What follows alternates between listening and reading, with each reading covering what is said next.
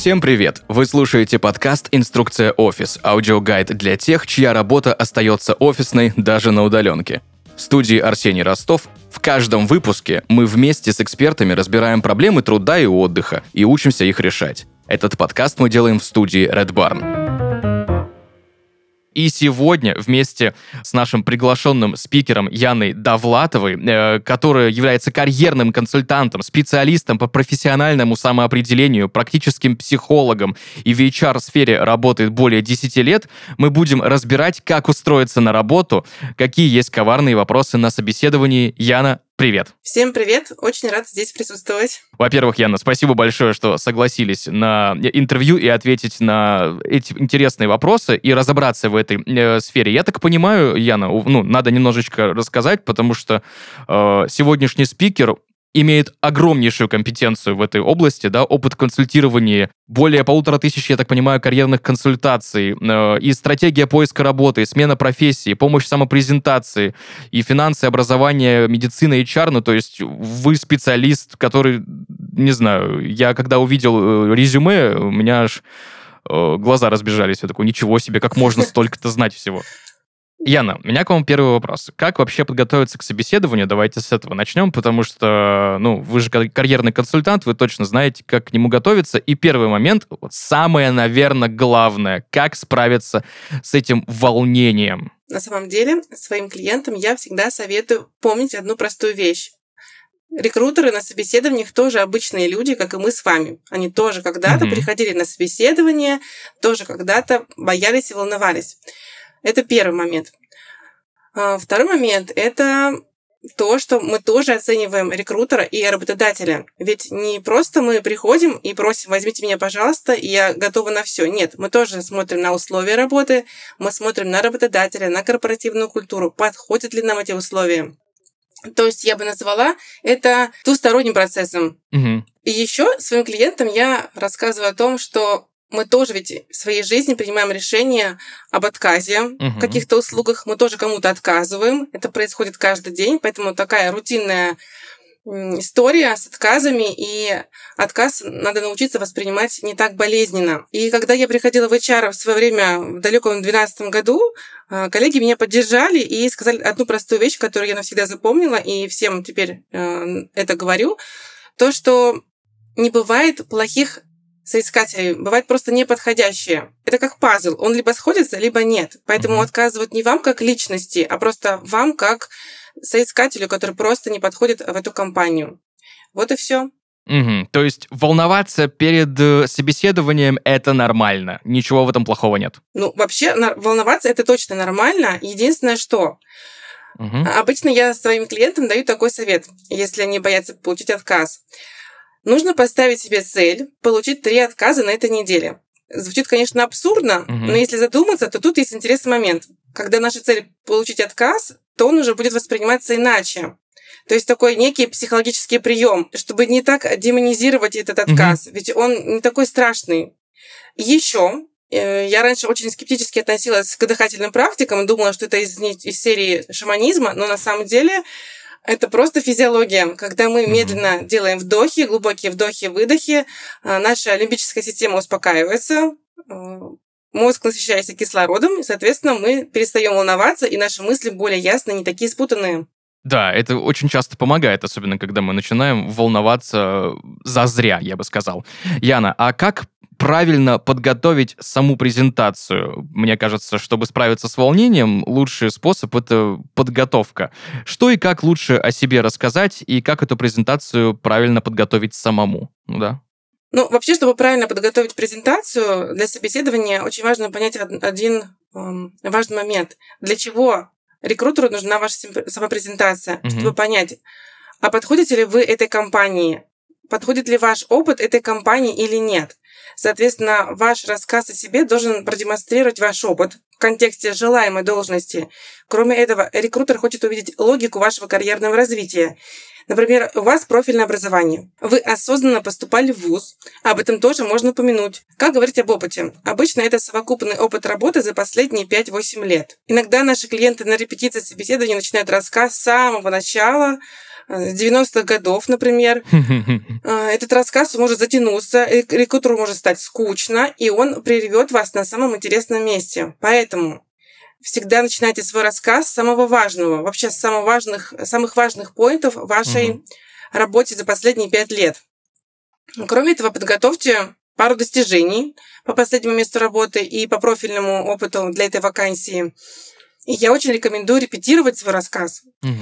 Прям брать секундомер, засекать время, потому что ваш рассказ не должен превышать двух-трех минут, иначе вас опять-таки прервут. Могу привести пример для менеджера по продажам. Да, давайте, я обожаю примеры. Ну, например, можно сказать, в каком сегменте работали. Это был mm-hmm. FMCG, non-food. Что это было, B2B или B2C? Какие основные задачи вы выполняли?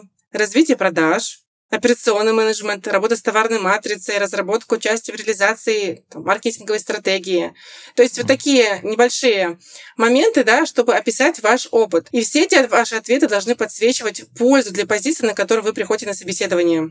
Угу. То есть не просто рассказывать историю, знаете, вот что-то мы слишком назад откатились, да, а подтверждать э, какие-то запросы, да, э, рекрутера, запросы на работу вашими навыками, которые у вас есть. Да, все верно. Бывает рассказывают какие-то совершенно нерелевантные истории для нынешней вакансии. Угу. Это очень утомляет рекрутеров и уводит в сторону. То есть э, может создаться впечатление, что вы просто не понимаете, о угу. чем эта вакансия зачем э, вы сюда пришли, да, то есть uh-huh. очень важно всегда держать э, в фокусе внимания цель собеседования показать, что ваш опыт релевантен желаемой должности. Можно ли какие-то дополнительные навыки, которые у вас есть, о них рассказывать, если они сопутствуют э, тем hard skills, которые нужны для получения конкретной вакансии? Ну, конечно. То есть это даже приветствуется. Не просто можно, а нужно, потому что на собеседовании все вопросы рекрутера, они должны восприниматься вами как шанс продемонстрировать ту или иную компетенцию, тот или иной навык. То есть рассказ о достижениях вы можете подчеркнуть, за счет каких качеств ваших профессиональных э, были достигнуты эти результаты хорошие. Супер.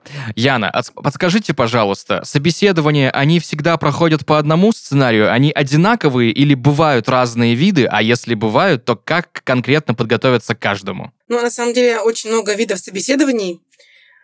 А, самое простое, наверное, это структурированное собеседование. Mm-hmm. Там задают вообще стандартные вопросы. Прям все идет как по автобиографии. Сколько лет, mm-hmm. где работали, сколько работали, ваше образование, профессиональные знания, навыки. Но тут очень легко подготовиться. То есть тут нужна репетиция, как я говорила. Вот. Но самое сложное, наверное, это assessment такая методика комплексной оценки кандидатов на позиции руководителя высшего звена узкопрофильных специалистов. Эта методика позволяет с максимальной точностью оценить уровень развития компетенции на ту или иную позицию. Угу. Ну, какие методы туда входят? Это тестирование, тестируют интеллектуальные способности, это могут быть личные опросники. Сюда также входит интервью по компетенциям, деловые игры, моделирование ситуаций различных, кейсы аналитические. Ну, то есть все серьезно, все очень комплексно, и э, готовиться к этому Конечно, можно, вы можете проходить какие-то тесты, mm-hmm. но на самом деле, если вы какими-то качествами, компетенциями не обладаете, то, значит, нет. Невозможно будет обмануть э, эту программу, да, эту, mm-hmm. эту, эту методику. Поэтому э, тут нужно расширять кругозор, тут нужно брать какие-то проекты в работу, то есть прокачивать свои скиллы. А, например, в деловых играх моделируются различные бизнес-процессы, максимально приближенные к условиям конкретной компании. Угу.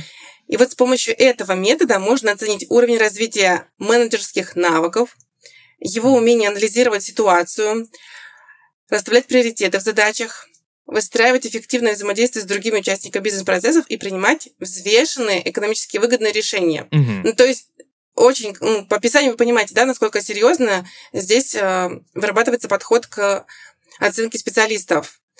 Самое наверное, интересное в, моей, в моем опыте это был э, массовый подбор персонала, когда проводились групповые собеседования. Угу. Ну, например, на вакансию менеджера по продажам приходит группа людей, мы оцениваем не просто, что они говорят, но как они взаимодействуют друг с другом. Угу. Помню свой опыт, когда я была студенткой, и пришла на собеседование в компанию Adidas. но была толпа народа, это было очень стрессово для меня, и тогда я поняла, что нет, я точно работать не смогу, это не мой вариант. А, впоследствии, конечно, когда я уже сама стала рекрутером, это мне очень, мой опыт мне очень пригодился. Я поняла, на что можно делать акцент да, в своих вопросах э, при собеседованиях. Но как готовиться? Повторюсь, нужно пробовать чаще ходить на собеседование. Угу. Иногда мои клиенты говорят о том, что они просто ходят по собеседованиям и смотрят, а что сейчас спрашивают, что сейчас угу. важно. То есть у них нет цели найти работу, они просто ходят, чтобы посмотреть, потренироваться. Вообще идеальная история. Я не слышал, честно, о, о таком, что люди иногда просто ходят по собеседованиям, чтобы как-то потренироваться, но это довольно прикольный кейс, мне кажется. А, а влияет ли дресс-код для, на собеседовании как-то на, при, эм, на положительное решение о приеме на работу, и как этот правильно дресс-код подобрать? Да, дресс-код очень влияет, э, но не во всех компаниях. Угу. Где-то сейчас принято приходить на работу в джинсах, футболках, в кроссовках. То есть сами директора, а, топ-менеджеры э, работают в одежде свободного стиля, и это нормально. В других компаниях все очень строго. Там есть определенно регламентированный цвет лака для ногтей, длина юбки, длина каблука. Да, это действительно так. Цвет лака. Есть такие компании.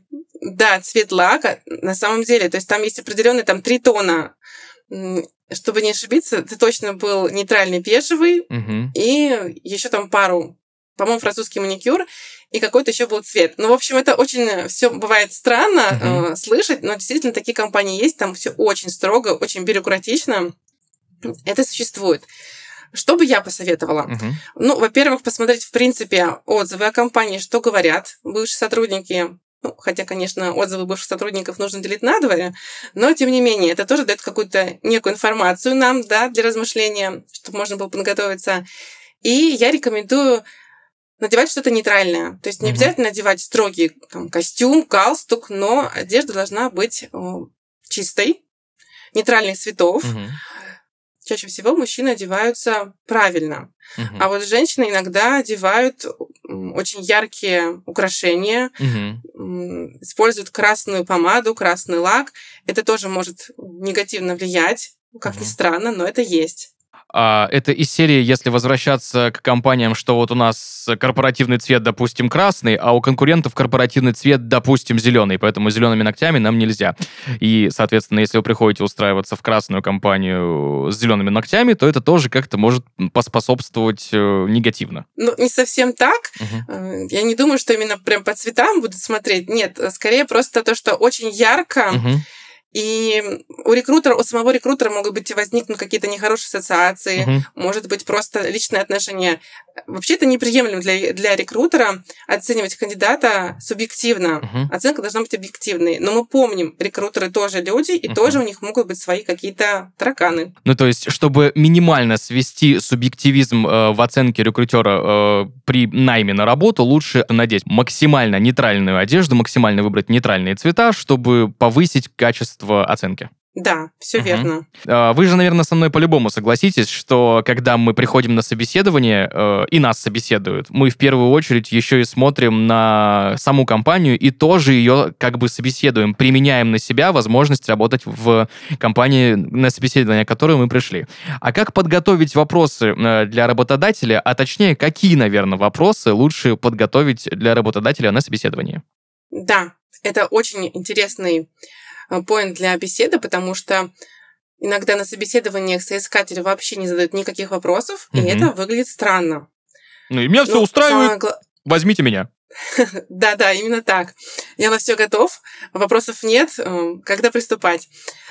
Но если серьезно, самый важный вопрос это почему открылась данная вакансия. Угу. Она вообще новая вакансия, только вот открылась. Почему открылась? В связи с чем? И, наверное, если это не новое, то почему ушел предыдущий сотрудник? Угу. Что стало причиной его увольнения?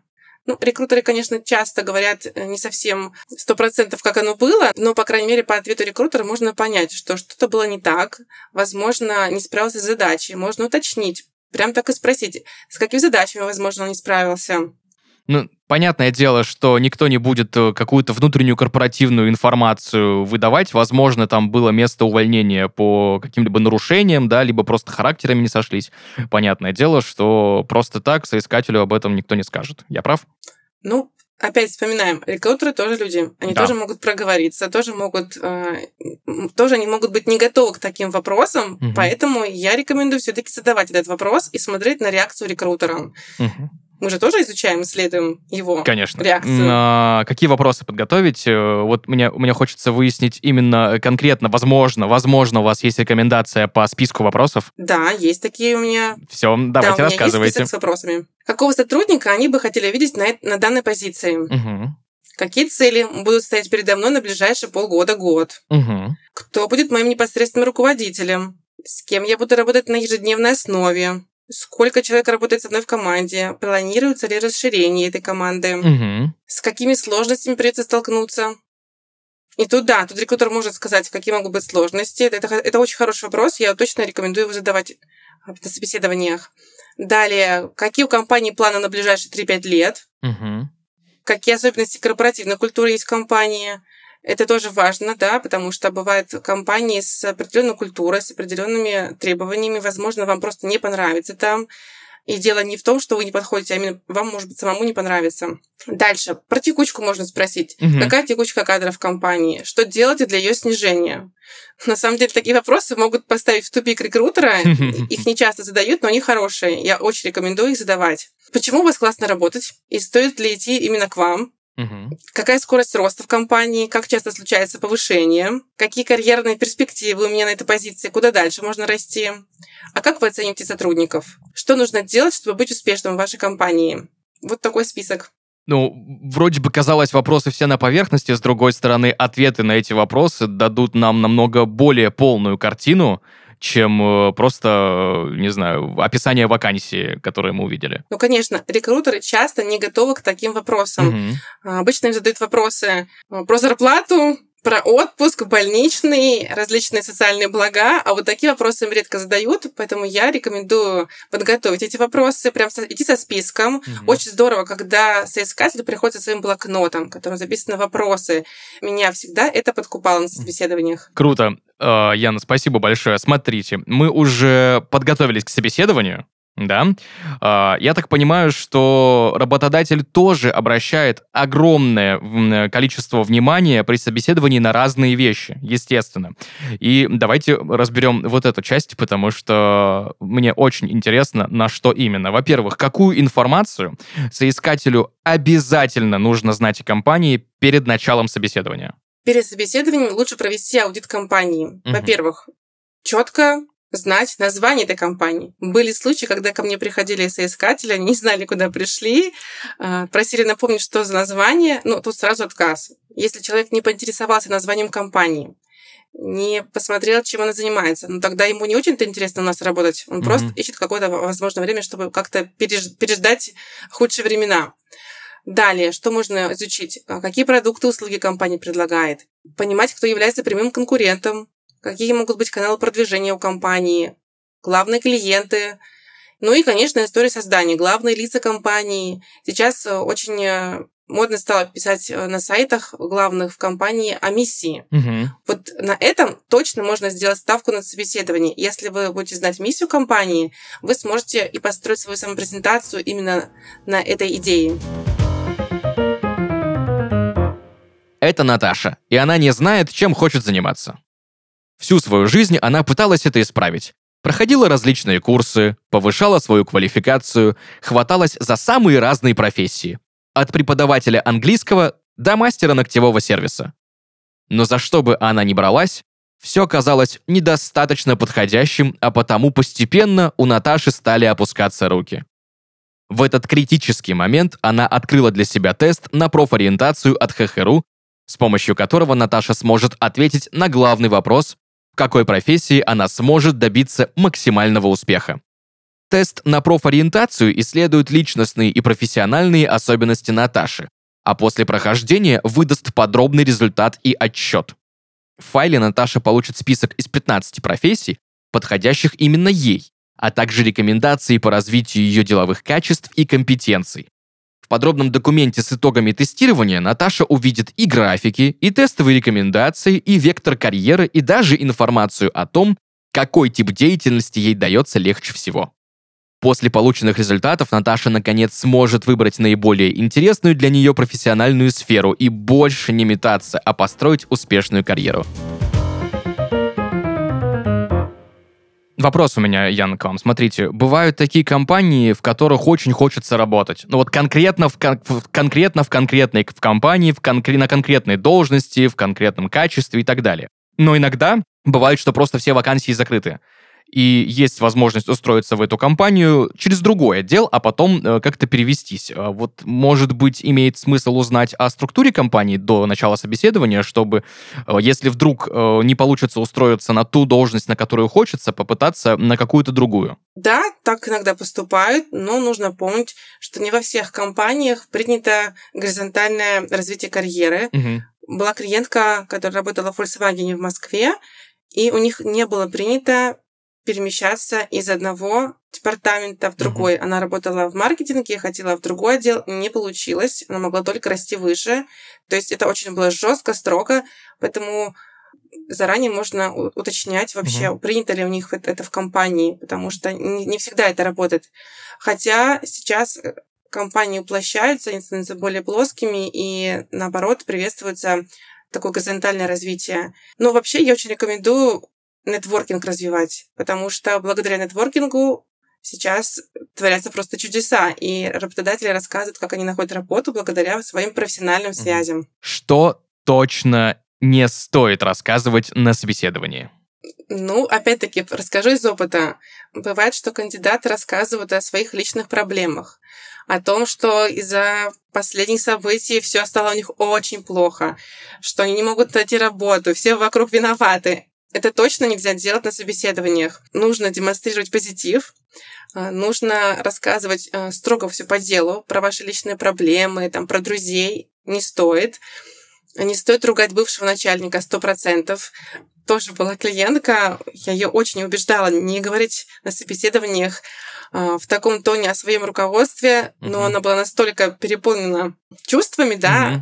чувством несправедливости, как, ней, с ней поступили, а, мне еле-еле удалось ее убедить, что этого делать не нужно. Лучше своим друзьям рассказать о том, какой у вас был неадекватный начальник, а на собеседовании демонстрировать лояльность, уважение, uh-huh и, возможно, даже как-то грамотно рассказать, рассказать о том, почему расстались с этим работодателем. Ну, тут работает такая история, я понимаю, что если плохо говорят о предыдущем работодателе, скорее всего, то же самое будет продолжаться, нам такой сотрудник просто не нужен. Да, все верно. Угу.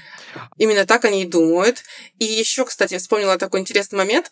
Э, если прошлая работа была для вас ошибкой, то стоит вопрос, а сейчас вы ошибаетесь при выборе вакансии mm-hmm. или нет. А иногда ведь соискатель так и говорят. Ой, вы знаете, предыдущему опыту была вообще ошибка, я случайно туда попал, я просто потому, что мне нужны были деньги, и вот этого точно говорить нельзя. Mm-hmm. Ну, понятно, чтобы не подтягивать э, предыдущий какой-то эмоциональный опыт на новую работу. То есть, что было вот там, оставить там. Да, все верно. Угу. Хорошо, моя любимая часть. Э, я обожаю вот эту вот некоторую дихотомию hard skills, да, профессиональных навыков, и личностных качеств soft skills. Постоянно все об этом говорят в последнее время, да, э, постоянно говорят, что soft skills нужно развивать, кто-то говорит, что нет, лучше hard skills, кто-то говорит, что нужно вместе комплексом. Как правильно об этом всем рассказать на собеседовании? О том, что вот у меня есть профессиональные навыки, и вот личные качества мои тоже довольно хороши души. Ну, вообще, конечно, эта история с навыками хардов и скиллов, она довольно интересная. Mm-hmm. Действительно, а, сейчас много говорят о том, что важнее, появляются какие-то новые группы, типа meta-skills и так далее. Вот этого я вообще ну, ни разу не слышал. Прикольно. Да-да-да. Есть и такие. Но в целом это все про одно. Просто важно понимать, что soft skills, они нужны всем. Да? Они нужны и бухгалтеру, и программисту, и маркетологу. А, hard skills, они же присущи какой-то конкретной профессии. Ну, чтобы правильно понимать, что это такое, тогда расскажу. Э, soft skills обычно говорят о том, умеете ли вы самостоятельно и эффективно действовать в зоне своих полномочий. Они обычно выражаются глаголами анализировать, устанавливать, согласовывать. Есть даже такие условно четыре группы, например, коммуникативные навыки – Это нетворкинг, э, умение вести переговоры, умение активно слушать. Вот если на собеседованиях человек говорит, что у него развиты коммуникативные навыки, uh-huh. но это ни о чем не говорит. Это очень банально, и это непонятно. А про что это? Это про вашу болтливость или про умение устанавливать контакты? Ну, есть разница, согласитесь? Угу. Также есть социальные навыки, например, проявлять гибкость при переходе с одной профессиональной роли в другую, способность работать индивидуально и в команде, обладание эмоциональным интеллектом. Следующая группа это self-management, угу. умение управлять своими ресурсами, адаптироваться в условиях различных, умение ставить правильные цели. Ну и такая интересная группа, как системные навыки, умение анализировать, прогнозировать, принимать решения самостоятельно. Во-первых, нужно помнить, на какую вакансию вы проходите собеседование. Выделить изначально, еще, еще при подготовке к собеседованию, те навыки, которые точно будут нужны для этой должности. Например, бухгалтеру совершенно не обязательно обладать коммуникативными навыками. Согласитесь? Например, мы возьмем главного бухгалтера и просто бухгалтера. Mm-hmm. Если для главного бухгалтера очень важно умение публично выступать, например, перед акционерами, mm-hmm. то простому бухгалтеру это совершенно не нужно. Да, но чтобы простому бухгалтеру стать главным бухгалтером, тут уж придется эти навыки приобретать. Конечно. Просто изначально нужно посмотреть на те требования, которые компания предъявляет для этой вакансии, да, для этих соискателей, оценить, что у вас есть, и об этом рассказывать. Просто перечислять, какой вы классный, замечательный, нет смысла. Это неинтересно. Mm-hmm. Это не поможет. Вот. Другая история с хардами. Там все иначе. То есть это уже такие технические способности, да, навыки, которые будут востребованы в конкретной сфере. Их вы получаете либо в ВУЗе, в колледже, на практике. Ну, что такое харды? Это владение, например, языком Python, рисование, скорочтение. Они такие основополагающие, в отличие от soft skills. Вообще, я хотела привести один пример двух вакансий. Примеры — это великолепно. Хорошо. Например, взяла я из э, сайта HeadHunter вакансию веб-программист. PHP, например. Требования, которые относятся к софтам. Умение планировать свою работу, способность самостоятельно принимать решения, искать uh-huh. нужную информацию, анализировать. Uh-huh. Что относится к хардам? Знание языка разработки PHP, хорошее знание HTML, uh-huh. CSS, например, JavaScript. Это уже харды. Возьмем маркетолога. Обладать креативным мышлением, уметь коммуницировать. Uh-huh. А требования, которые относятся к хардам, это опыт работы с аналитикой, digital-метриками, и есть опыт работы с Google аналитикой. Uh-huh. Uh-huh. Вот. Такая разница. Мне кажется, тут точно все понятно. Да, все предельно примере. понятно. Спасибо большое. Угу. Яна, расскажите, пожалуйста, насколько важны мимика, жесты и зрительный контакт, и как это все контролировать? Вопрос хороший. На самом деле, если мы будем на собеседовании контролировать все вот это вместе, мы будем похожи на роботов. Угу. Поэтому я предлагаю просто дома потренироваться, записать себя. Вот на самом деле не пренебрегайте этим советом. Просто запишите видео, угу. как вы рассказываете о себе, как вы отвечаете на вопросы, и вам станет понятно, где у вас там дергается глаз, где там вы кривитесь или еще что-то. И попытайтесь потренироваться, еще раз записать себя. Потому что на собеседовании, если вы будете контролировать э, свою мимику, жесты, вы не будете сосредоточены на самом главном, на своих кейсах, достижениях и прочем. Вы будете реально похожи на робота. Это я уже видела. А, конечно, позы, например, позы, а, закрытые руки да, перед собой. Ну, э, нам говорят, известные книги об этом, что mm-hmm. эта поза такая, может быть, агрессивная или чем-то вы не согласны. Да нет, на самом деле, все это очень-очень-очень условно. Э, просто нужно поменьше жестикулировать, там, не размахивать особо руками, хотя, смотря на какую вакансию вы идете. Да, это могут быть, э, например, менеджер по продажам. Там, конечно, очень важно, чтобы человек был такой подвижный, активный и в то же время не, не очень навязчивый, потому что если перед вами там размахивать руками, будет угу. очень не очень приятно. Но с другой стороны, если мы пытаемся устроиться, например, э, с потолка возьму в итальянский ресторан поваром, да, то там это только приветствуется. Все верно. Ну, то есть э, нужно быть сдержанным. Вот как с одеждой. Там должна быть нейтральная одежда, здесь должны быть нейтральные жесты, мимика, Хорошо, да, конечно, устанавливать зрительный контакт с рекрутером. А, есть такое еще мнение, для успешного прохождения собеседования важно зеркалить рекрутера. Mm-hmm. То есть, как он себя ведет. Например, если он улыбчивый, то тоже улыбаться. Если он строгий, то быть строгим. Но тут я не рекомендую лукавить. Если в этой компании принято не улыбаться, ходить такими грустными, скучными, а вы такой веселый человек, то нет, вы там не сработаетесь. Поэтому будьте собой. Не будет ли такого, что рекрутер, зерка... э, рекрутер зеркалит э, соискателя, соискатель зеркалит рекрутера, все друг друга зеркалят, а истины нет? Вот, вот, на самом деле, к этому я и веду. Нужно быть собой, никого не зеркалить, отвечать все как есть, ну, конечно же, э, в пределах разумного, и тогда успех точно будет. Э, я очень рад, что есть крутые сервисы, когда можно получить э, консультацию да, э, по поводу собеседования. Можно, опять же, с видеопрезентацией как-то проработать с помощью специалистов. Да? Например, у ХХРУ есть такая история. Да, это очень популярная у нас услуга. Соискатели приходят с дрожащими руками, очень волнуются перед началом репетиции. На репетиции мы отрабатываем все вопросы, репетируем.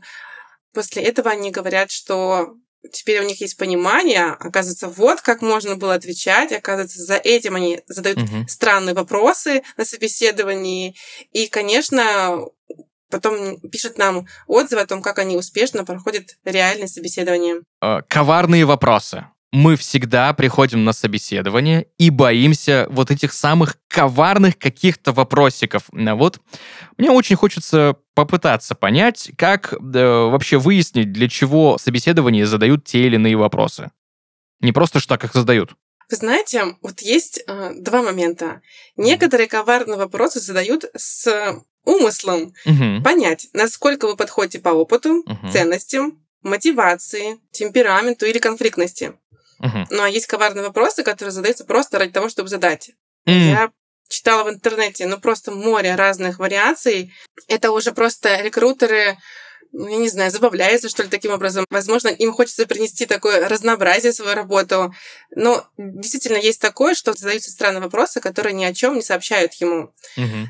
Ну, например, да, если говорить о конкретных примерах, то вопрос коварный – это почему вы ушли с последнего места работы? Он uh-huh. классический, но в то же время коварный. Почему? Потому что проверяют, как вы рассказываете о прошлом опыте. Uh-huh. И самое главное, вашу мотивацию. Если ваша мотивация развиваться, и там нет развития, а здесь развитие не, предпол... не, не предполагается, uh-huh. значит, вы лукавите.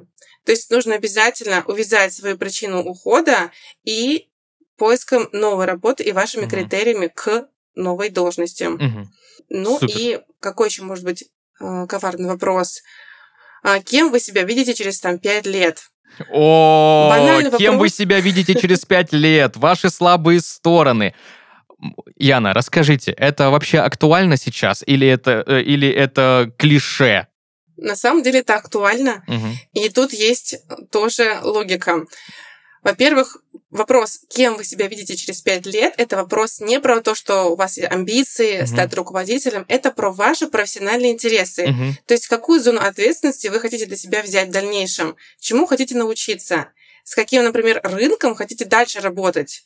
То есть сегодня это B2C, а возможно завтра это B2B. Mm-hmm. Это именно про развитие. Тут на самом деле всегда интересно послушать, что скажет кандидат. А вот вопрос про слабые стороны, я его не очень люблю. Я его не всегда задавала, и ответы бывали странными. Но для чего его задают? Первое, это чтобы понять, насколько человек самокритичен. Угу. Вообще, ну, он признается, что у него есть слабые стороны или нет. Но мне кажется, сейчас стали просто смотреть, насколько он находчивый, как он подготовил ответы на этот вопрос, потому что про него уже все знают. Вот. И тут уже смотрят на вашу предприимчивость. Что я предлагаю отвечать? Во-первых, ну, правду все-таки лучше отвечать, не быть банальными. И, например, э, если вы плохо запоминаете цифры, можно об этом сказать. Там, я плохо запоминаю цифры, но я ношу с собой блокнот. В любой момент меня спроси, я все вам скажу. Отлично. То есть вы как-то прокачиваете себя, угу. то есть вы компенсируете свою слабую сторону. Или, например, э, я иногда могу проводить аналитику не только на работе. Я делаю свой анализ о путешествиях. С одной стороны, это недостаток, с другой стороны, подчеркивает пользу от вашего недостатка для компании. Угу. Признайтесь, возможно, ответы на какие-то вопросы лучше перед собеседованием подготовить заранее. Если такие ответы есть на какие-то вопросы, то скажите, есть ли оно вообще? Ну, Да, наверное, это рассказ о себе. Угу. Мы о, нем поговорили, да, с вами в начале, в самом рассказе Да. о достижениях. Только, кстати, ответ на этот вопрос должен содержать информацию о достижениях в контексте пользы для компании, Мгм. а не ваша я там узнала вот это, я научилась вот этому. Это, конечно, хорошо, Мгм. возможно, для студента бывшего, точнее, для студента вчерашнего, Мгм. но не для опытного специалиста. Поэтому достижения должны отображать информацию о Мгм. пользе для компании.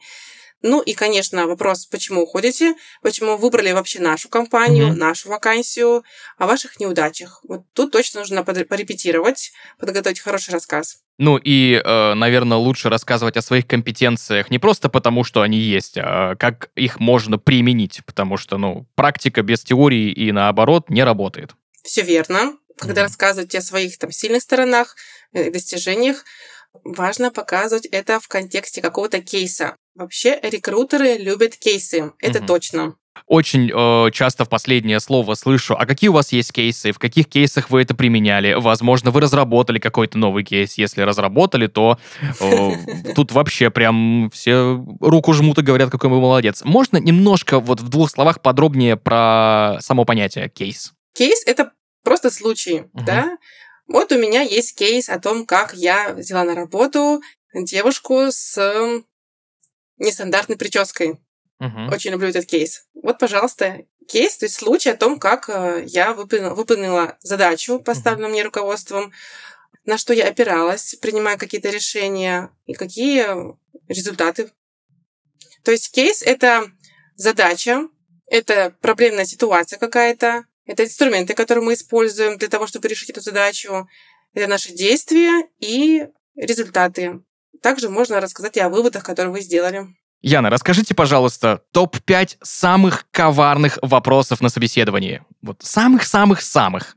Э, Для каждого человека самые-самые коварные вопросы, они будут, конечно, отличаться. Ну, Первое — это расскажите об идеальном начальнике. Это Мгм. проективный вопрос. Кстати, да, проективные вопросы, они самые коварные, потому что к ним вы не сможете никогда подготовиться. Это сто процентов. А, Дальше вопрос. Если бы вы были обеспечены материально, и вам бы не было необходимости работать, то чем бы вы занимались? Понятно. А, Если бы у вас была возможность работать в любой компании, какую компанию вы бы выбрали? Ну и, пожалуй, расскажите о своем худшем дне. А что работодатель рассчитывает услышать э, в ответ на эти вопросы? Э, На вопрос про возможность работать в любой компании рекрутер хочет узнать, насколько вы заинтересованы в получении данного вакантного места работы. Вы на самом деле хотите работать в другой компании, а здесь вы просто ну, как бы соглашаетесь на неудобные для вас, ну, неприемлемые условия, например. Поэтому нужно очень аккуратно рассказывать о том, какие компании и вакансии вы рассматриваете, чтобы не попасть в просак. Сегодня вместе с Яной Довлатовой, карьерным консультантом, специалистом по профессиональному самоопределению, практическим психологом из ХХРУ, разбирали, как устроиться на работу, какие есть коварные вопросы на собеседовании. И, Яна, спасибо большое, что максимально подробно ответили на вот эти вот, знаете, некоторые заковыристые тонкие вопросики и нюансы. Рассказали. Спасибо большое, Яна. И вам большое спасибо, что пригласили. Со всеми услышимся. Пока-пока. Хорошего вам вечера, ночи, дня, утра, время суток, когда вы слушаете этот выпуск. Пока-пока.